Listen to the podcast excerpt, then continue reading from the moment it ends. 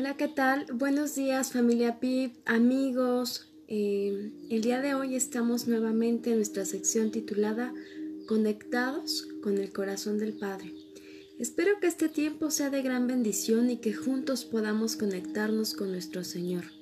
No sé qué tan conectado has estado a su palabra, no sé qué tan conectado has estado a la presencia de nuestro Señor, pero quiero que aproveches este espacio para que juntos podamos ir, para que juntos podamos orar y podamos sentir esa conexión con el corazón del Padre. Así que esta meditación eh, la titulé como águilas o como parvada. Cuando llega la lluvia eh, en las tardes, los, los pájaros comunes y corrientes, las aves pequeñitas se espantan y en parvada corren a esconderse debajo de los árboles. Sin embargo, las águilas aprovechan la tormenta y aprovechan mm, los truenos para poder elevarse más a través de esa tormenta y volar cada vez más alto.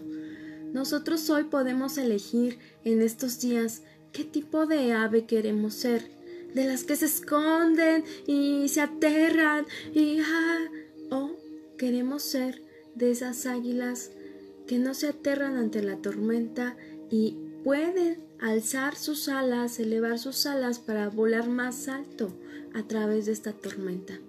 Tenemos un ejemplo bíblico de águilas que alzaron sus alas y aprovecharon los relámpagos y la tormenta para alabar a nuestro Señor. Vemos en Hechos, vamos juntos a Hechos capítulo 16, versículo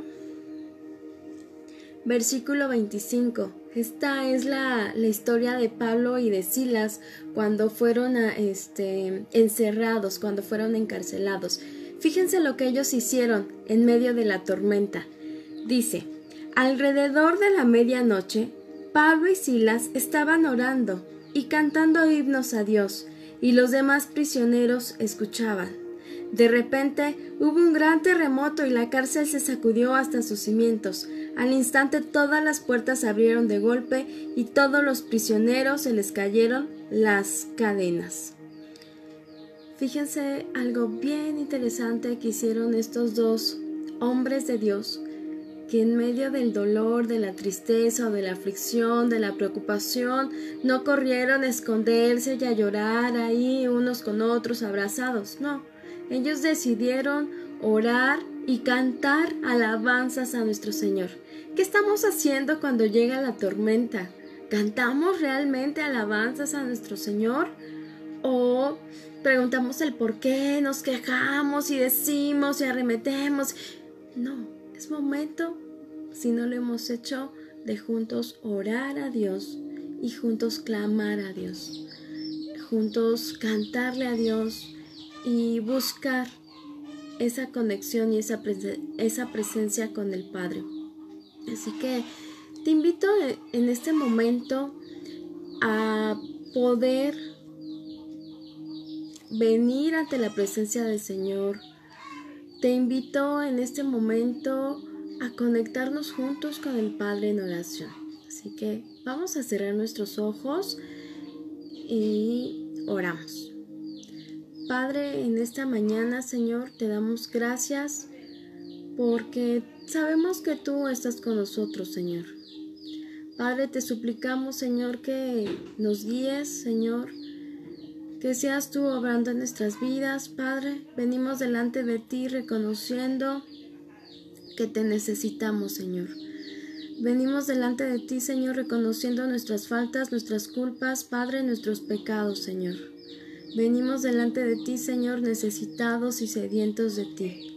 Señor, tú sabes todas las cosas que suceden a nuestro alrededor, Señor. Tú sabes que este tiempo de cuarentena no es fácil, pero en este tiempo, Señor, tú nos pules y te damos gracias por eso, Señor. Te damos gracias, Padre, por todas las aflicciones, Señor. Te suplicamos que nos ayudes a no tener miedo, a no acobardarnos o acorralarnos como las parvadas ahí que se esconden, Señor. No, Padre. Ayúdanos, Señor, a alzar nuestras alas y aprovechar las tormentas para volar cada vez más alto, Señor. Estamos aquí suplicándote por cada una de nuestras necesidades, Señor. Pongo en tus manos a nuestra iglesia pan, vino y aceite chalco, Señor. Pongo en tus manos a nuestros pastores, Señor. Pongo en tus manos, Señor, eh, a cada uno de los congregantes, desde el más pequeño hasta el más grande, Señor. Sé tú nuestra provisión, Señor, en estos tiempos difíciles.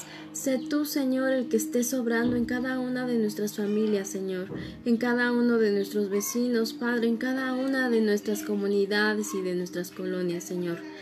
Estamos aquí, Señor, delante de ti, Padre. Sé tú, Señor, ese guardador.